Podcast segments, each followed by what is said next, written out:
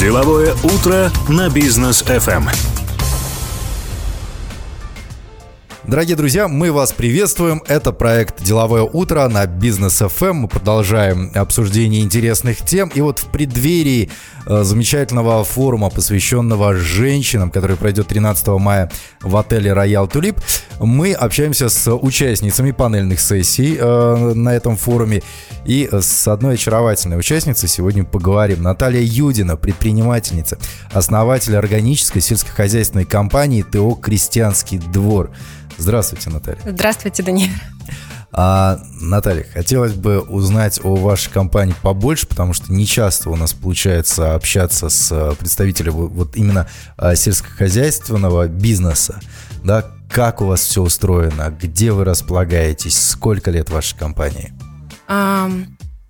Мы располагаемся в Северо-Казахстанской области, а, в 70 километрах от города Петропавловск. А, наша компания основана, официально зарегистрирована в 2016 году, а, хотя она берет свое начало с 2011 года. Ну, грубо говоря, берет свое начало, потому что это была одна корова. А, чтобы вы понимали, это было наше решение такое в сторону натуральных, чистых, собственных молочных продуктов. То есть сначала для себя хотелось это все? Конечно. Вообще идеи про бизнес не было. Угу. Это была наша подготовка к рождению ребенка. Угу. Я уже рассказывала в своем блоге в Инстаграм, что я работала в производственной компании. У меня достаточно был большой опыт наблюдения за а, производственными пищевыми компаниями. И мне хотелось, чтобы мой ребенок а, питался натуральным молоком, натуральным творогом, угу. Соответственно, поэтому мы с мужем, э, он у меня с Северного Казахстана, э, попросили наших э, родителей завести корову. Нормально так. Да, вот это было именно так. И эта ферма, так ее назовем, до 2016 года она росла. И росла она почему? Потому что наши друзья присоединялись, пробуя вот нашу молочку у нас дома, они присоединялись, как бы просили, ну, а можно вот и нам. Угу. И все это как-то вот э, росло, увеличивалось. И в какой-то момент э, мы поняли, что нам нужны уже другие мощности, что это уже ну, не родительское, скажем так, дело, это уже тяжело совсем стало. И мы решили построить маленькую ферму. Ну, то есть, да, даже в тот момент мы еще не предполагали, что у нас будет вот уже оформленная, да, законченная миссия, что мы захотим э, расширять это производство, чтобы больше людей имело доступ к такому продукту. Маленькую ферму мы решили строить, и в 2014 году мы заложили нашу первую ферму э, в деревне Ташкентка э, на 100 голов. Нормально так. Ну, э, понимаете, Данияр, э, в сельском хозяйстве очень много нюансов в том плане даже, что вот если у вас условно 20 всего коров, э, это значит, что у вас через год будет плюс 20 телят. Э, эти телята должны разделяться по группам возрастным, чтобы избежать случайных отелов, нежелательных каких-то травм, потому что большие телята могут прыгать, бодаться, они могут э, задевать маленьких. А, плюс из гигиенических целей а, малыши должны быть отделены. Соответственно, ферма она должна предполагать место. Поэтому, когда вы строитесь, вы должны а, чуть-чуть на будущее да, делать э, расчет и оставлять место вот для вот этого роста. Ну, в 2011 году была одна корова. Да. Прошло 11 лет. Ну, 12 почти. Э, ну да. 2023. Крестьянский двор, ТО, сегодня из себя что представляет? А, насколько вы, во сколько, точнее, вы увеличились вот с 2011 года? Вы знаете, мы очень сильно выросли качественно. Почему? Потому что у нас появились свои собственные посевные площади, выпасные площади, покосные площади. И а, большинство наших ресурсов ушло на качественный рост в плане а, площадей хранения, площадей для ремонта техники, а, потому что это должны быть отапливаемые площади. Ну, вы понимаете, что ремонт э, техники, которая занимается землей, он происходит в зимнее время, соответственно. Тем более на севере Казахстана. Конечно. И представляете, да, что значит 40 градусов мороза, там что-то, какие-то детали mm-hmm. там, да, проверять. Соответственно, мы работали над э, этими вещами. А, В плане поголовья у нас около 130 голов а, скота плюс молодняк.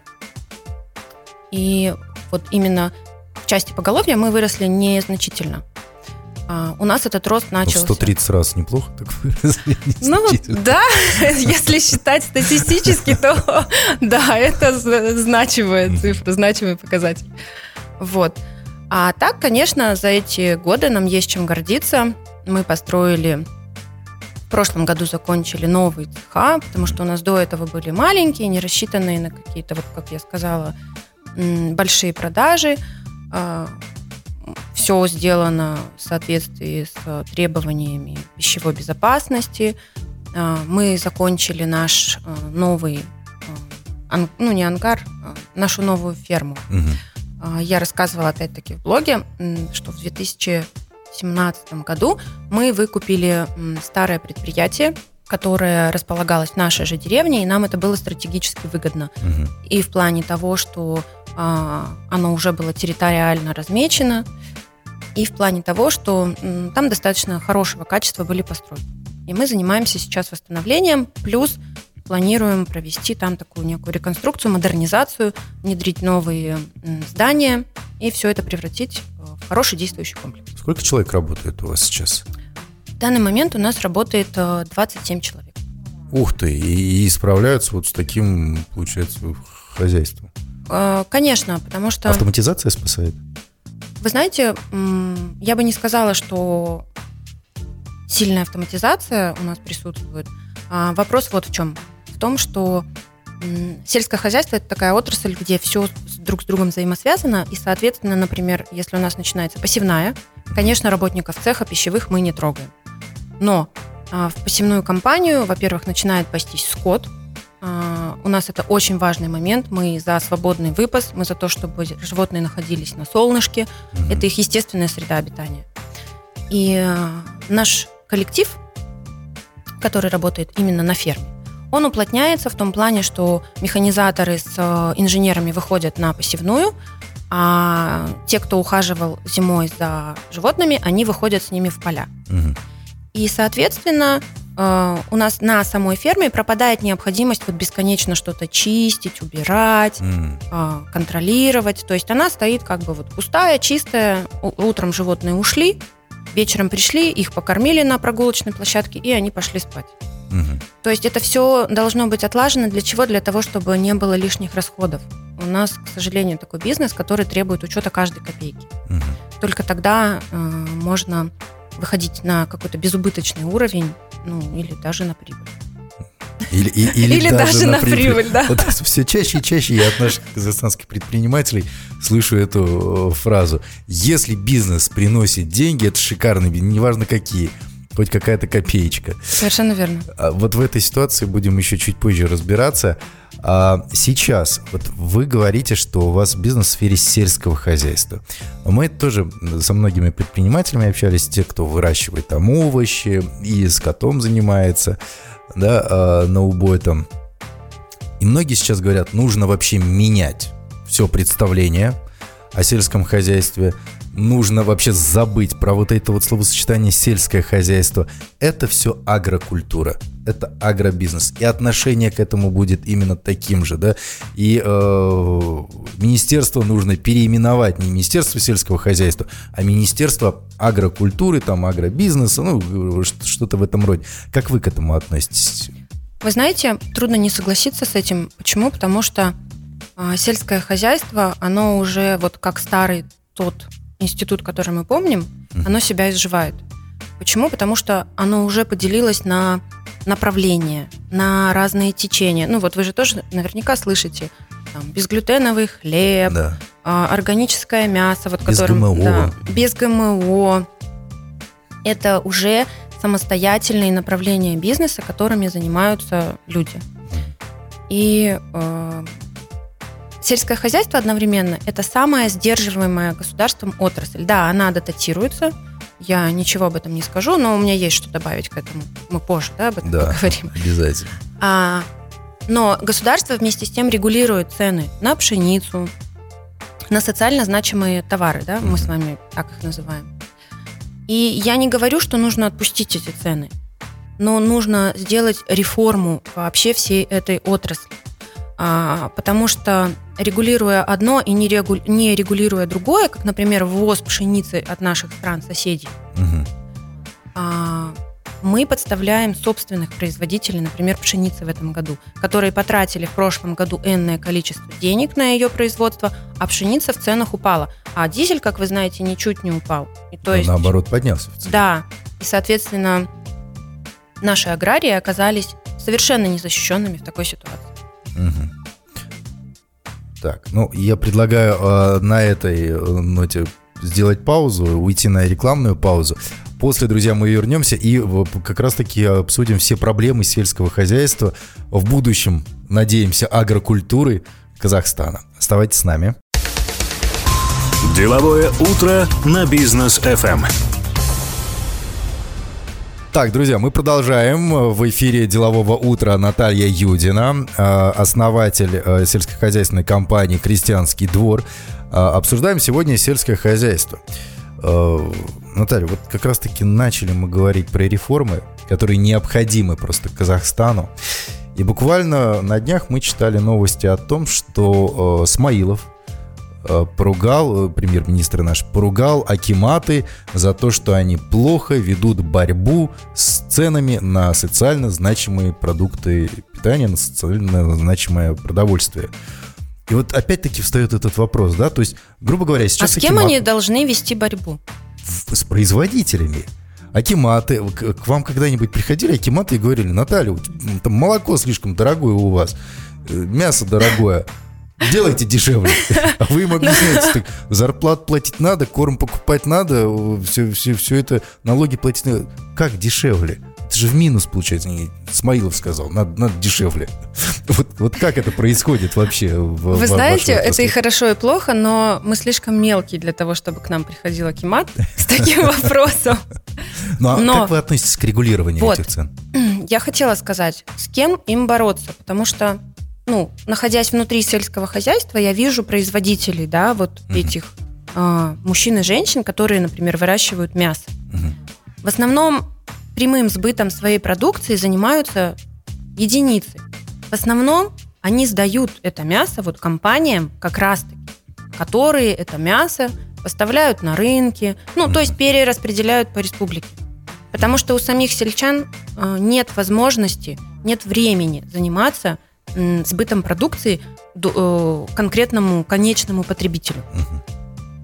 Соответственно, если мы говорим о каком-то да, регулировании цен на молоко и на мясо, то надо отмотать в начало и посмотреть, откуда, во-первых, да, формируется цена. То есть вот мы только что говорили, это дизель. А когда говорят, что дизель не имеет отношения к формированию цен, ну, позвольте, мы спахиваем поля, да, у нас корма родятся на земле, которая э, обрабатывается тяжелой техникой. Э, у нас доставляются эти корма машинами, перевозятся даже с полей непосредственно к площадям хранения. И даже если мы возьмем одну вот эту вот да, единицу, э, которая в цене товара находит свое отражение, э, она уже выросла с прошлого года. Угу.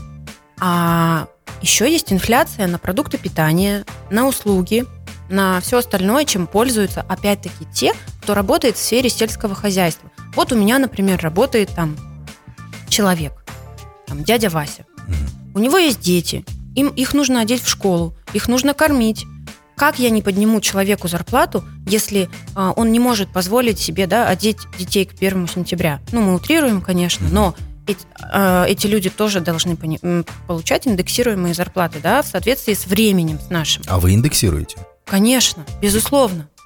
Э, ну, безусловно, немногие так делают, кстати. Вы знаете, э, я, наверное, ну, это повод для гордости, но люди у нас стоят на первом месте, потому что э, вот конкретно в той области, в которой мы работаем, команда – это самое первое, что должно вообще сформироваться. И мы ценим каждого человека. Для нас действительно проблема, если человек решил уйти. И зарплаты мы стараемся платить по мере возможностей э, на уровне городских. потому что для нас важно, чтобы наши люди могли отремонтировать зубы в нормальном зубном кабинете, чтобы они могли позволить своим детям нормальное медицинское обслуживание, образование. А, потому что мы наблюдаем сейчас картину, когда мы столкнулись, например, с отсутствием кадров, абсолютным отсутствием кадров в сфере сельского хозяйства. Вот мы сейчас поедем в Петропавловске в технологический институт, который выпускает, например, технологов пищевых. И мы будем уже брать студентов на практику, взращивать их. То есть, понимаете, а сейчас готовых вот технологов найти просто днем с огнем. Чтобы вакансию разместить, Конечно. да, и резюмешку. Это касается агрономов, это касается зоотехников. Зоотехников это, зоотехники это вообще какая-то вот рудиментальная стала специальность. А, И поэтому мы должны поддерживать вот работу в этой отрасли, чтобы люди туда шли. Если еще и там будут низкие зарплаты, ну тогда мы просто потеряем персонал, и как мы будем развиваться без рук рабочих? Самый, наверное, э, злободневный и самый неудобный вопрос по поводу сельского хозяйства в Казахстане. Почему все так не очень хорошо? У нас площадей много, у нас история максимально сельскохозяйственная, у нас знания должны быть в этой области, ну, на, на передовой просто во всем мире. А у нас, ну вот несколько лет назад, да, в, на западе Казахстана, там лошади просто тысячами дохли. А у нас постоянно там какие-то проблемы с урожаем. У нас в прошлом или в позапрошлом году капустники выходили, говорили, у нас капуста гниет, дайте нам ее продать. И еще, да, у нас вечно вот какой-то бардак вот в, в этой отрасли происходит. Есть отдельные предприниматели, как вы, например, да, как вот у нас тоже есть друг один, тезка мой Данияр, да, овощами занимается. Отдельные предприниматели, но они делают все локально, не, не в республиканском масштабе. Почему такие проблемы? Что, что с нами не так? Вы знаете, я не претендую на абсолютную да, правоту, но выскажу свое мнение, как я это вижу. А, Первое и самое главное, я считаю, что у нас есть разрыв в информационной поддержке. Мгм. Потому что, а, как я уже говорила, сельчанину, обычному среднему сельчанину, кто родился в деревне, его папа держал скот, и он держит скот, он знает, как это делать, да? Это его дело, работа. Ему не до интернета.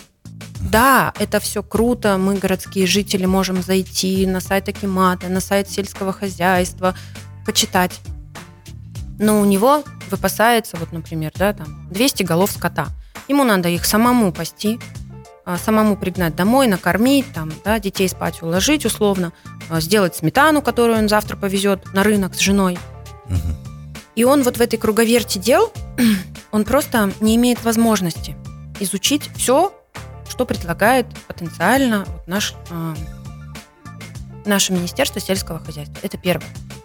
Отсюда возникает, э, что человек не понимает, чего хочет рынок, как можно развиваться, какие программы можно во благо себе использовать, например, там тут же лизинг, да, там Мгм. технику обновить.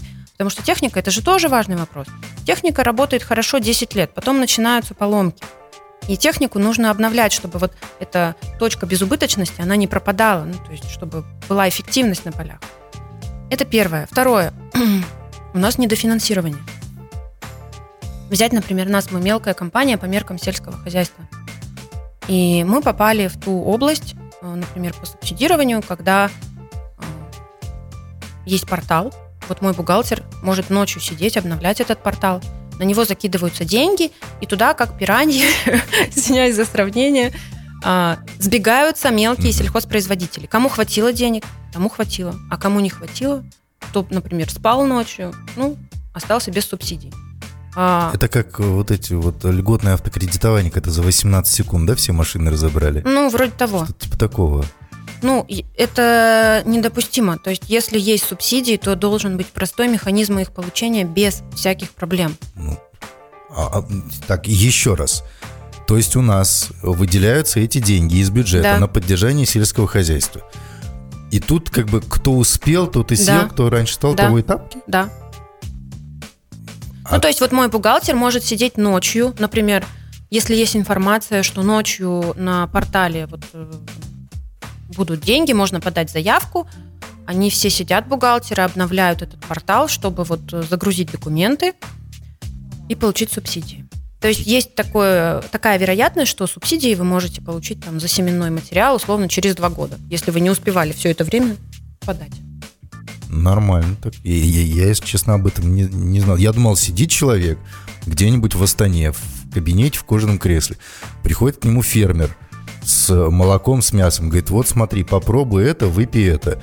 Вот это вот я произвожу. Вот фотографии мои, моего, там, моих земель, вот фотографии моих коров вот мои цифры, дайте день, и ему дают Вот продать деньги. денег – это другой случай. Мы говорили про субсидии, это когда уже действующий фермер покупает, вот я говорю, семенной материал, угу. и на это полагаются субсидии. Угу. А если мы говорим о финансировании для расширения, вот э, конкретно мой пример, мы два года подряд собирали документы. Позапрошлом году это был Сбербанк, в прошлом году это был Халыкбанк. Угу. И мы собирали документы на расширение нашей фермы, то есть у нас был проект, у нас есть рецептура, да, с которой мы работаем, у нас есть технология, опыт. Но первый раз за прошлом году нам отказали, потому что они хотели 200-процентные залоги. Но... Да. А в прошлом году нам просто отказали с формулировкой, что считают это неперспективным. То есть у вас стратегическая отрасль для всей республики не перспективна? Не перспективна. А, хотя мы собрали, ну, по результатам позапрошлого года мы подготовились по залогам, мы сделали депозит в этом банке. Ну, то есть мы собрали твердые залоги, угу. которые были ликвидными. А, мы привлекли фонд Дому, который был готов также прогарантировать. Угу. Но нам отказали. И представляете, вот в чем соль? Документы мы собирали с февраля по июнь. Угу. различные справки, отчеты, бизнес-планы. А, возвращаясь к нашему сельчанину, у него нет шансов на расширение. Кто будет собирать ему эти документы и составлять бизнес-планы? Так, у меня новая картина мира просто складывается сейчас, слушая Я вас. понимаю, что я... это бизнес. Да, я понимаю, что это бизнес, и деньги нельзя просто так выдавать. Поверьте, я отдаю себе отчет. Но если человеку доверено управлять таким огромным да, пластом экономики, как сельское хозяйство, ведь мы же можем продумать, как вот uh-huh. этот человек, причем он важен для общества, которое умеет обращаться с животными. С животными обращаться вообще не просто, поверьте мне, это очень тяжело. Как ему помочь, а, я не знаю, информационно, как донести до него, что он может расти и что он может вот эти свои знания, да, мультиплицировать и принести пользу обществу, ведь э, это же наши дети будут расти дальше на этом мясе и на этом молоке. А, еще один вопрос, который хотелось бы с вами обсудить. Мы вне эфира буквально на днях, да, тоже говорили на эту тему. Макдональдс ушел у нас. А, сказали, не соответствует ваша продукция нашим стандартам. Как так? Ну вот, э, Чем хуже наше мясо, наш фарш? Э, я не могу сказать конкретно про наше мясо, что оно хуже. Mm. Вопрос, я считаю, что именно в мощностях переработки. Потому что чаще всего у нас сельское хозяйство делится на три э, направления. Первое – это те, кто э, растят скот.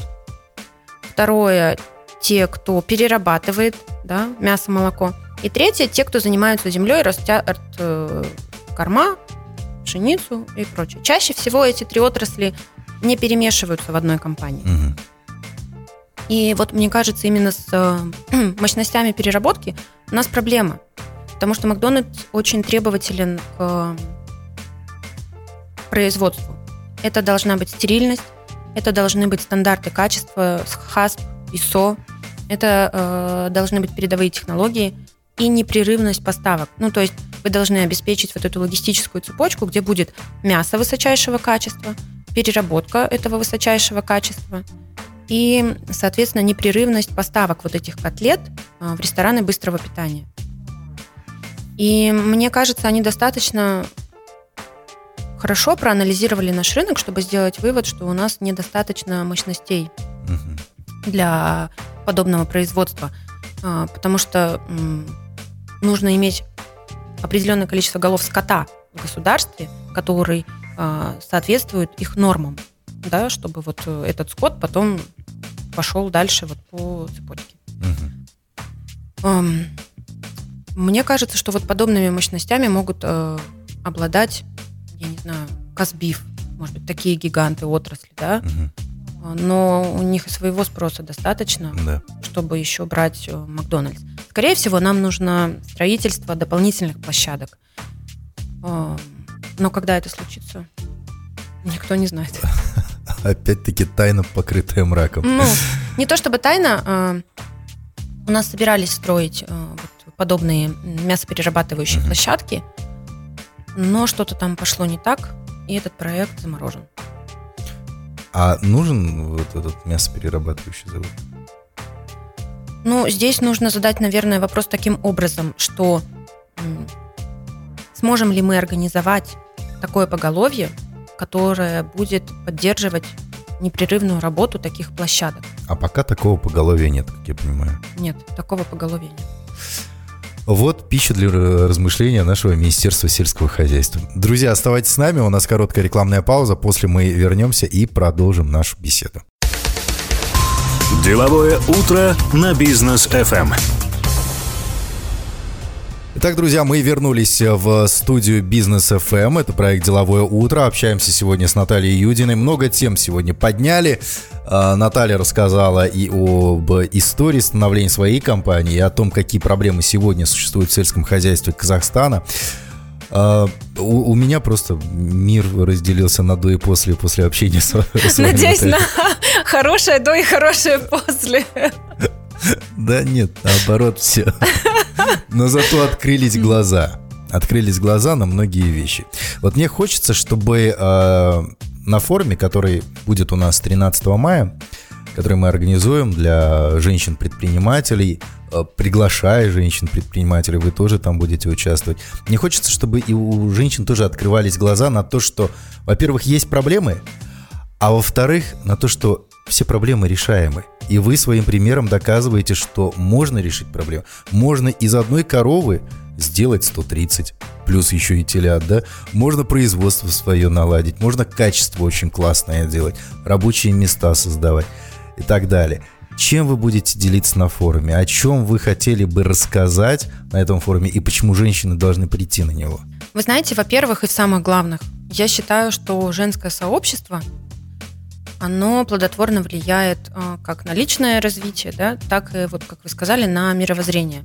Ведь в конце концов мы идем в высшее образование и далее именно для вот этого кругозора. То есть мы приобретаем новые, так скажем, векторы для развития. И женский форум, э, он будет полезен тем, что, во-первых, это будет обмен опытом. Чужие грабли, они очень часто помогают нам избежать своих. И, как говорится, успех всегда уникален, ошибки типичны. Да. Если, например, придет женщина, которая хочет заниматься сельским хозяйством, то я уверена, что я помогу ей избежать просто кучи ошибок и сохранить миллионы ее тенге, потому что мы были для себя первопроходцами. К тому же, э, когда мы начинали все это делать, чаще всего мы слышали фразу «так никто не делает». Мгм. Ну, мы понимали, да, и здесь это вот это тоже очень важный момент, что когда вы идете по утвержденной схеме, ну, как работают, например, гиганты молочных отраслей, вы получите вот этот усредненный общий результат. Если вы хотите какого-то уникального продукта, вам придется быть первым, и вам придется быть одним из первых, кто протестирует вот эту новую схему на себе.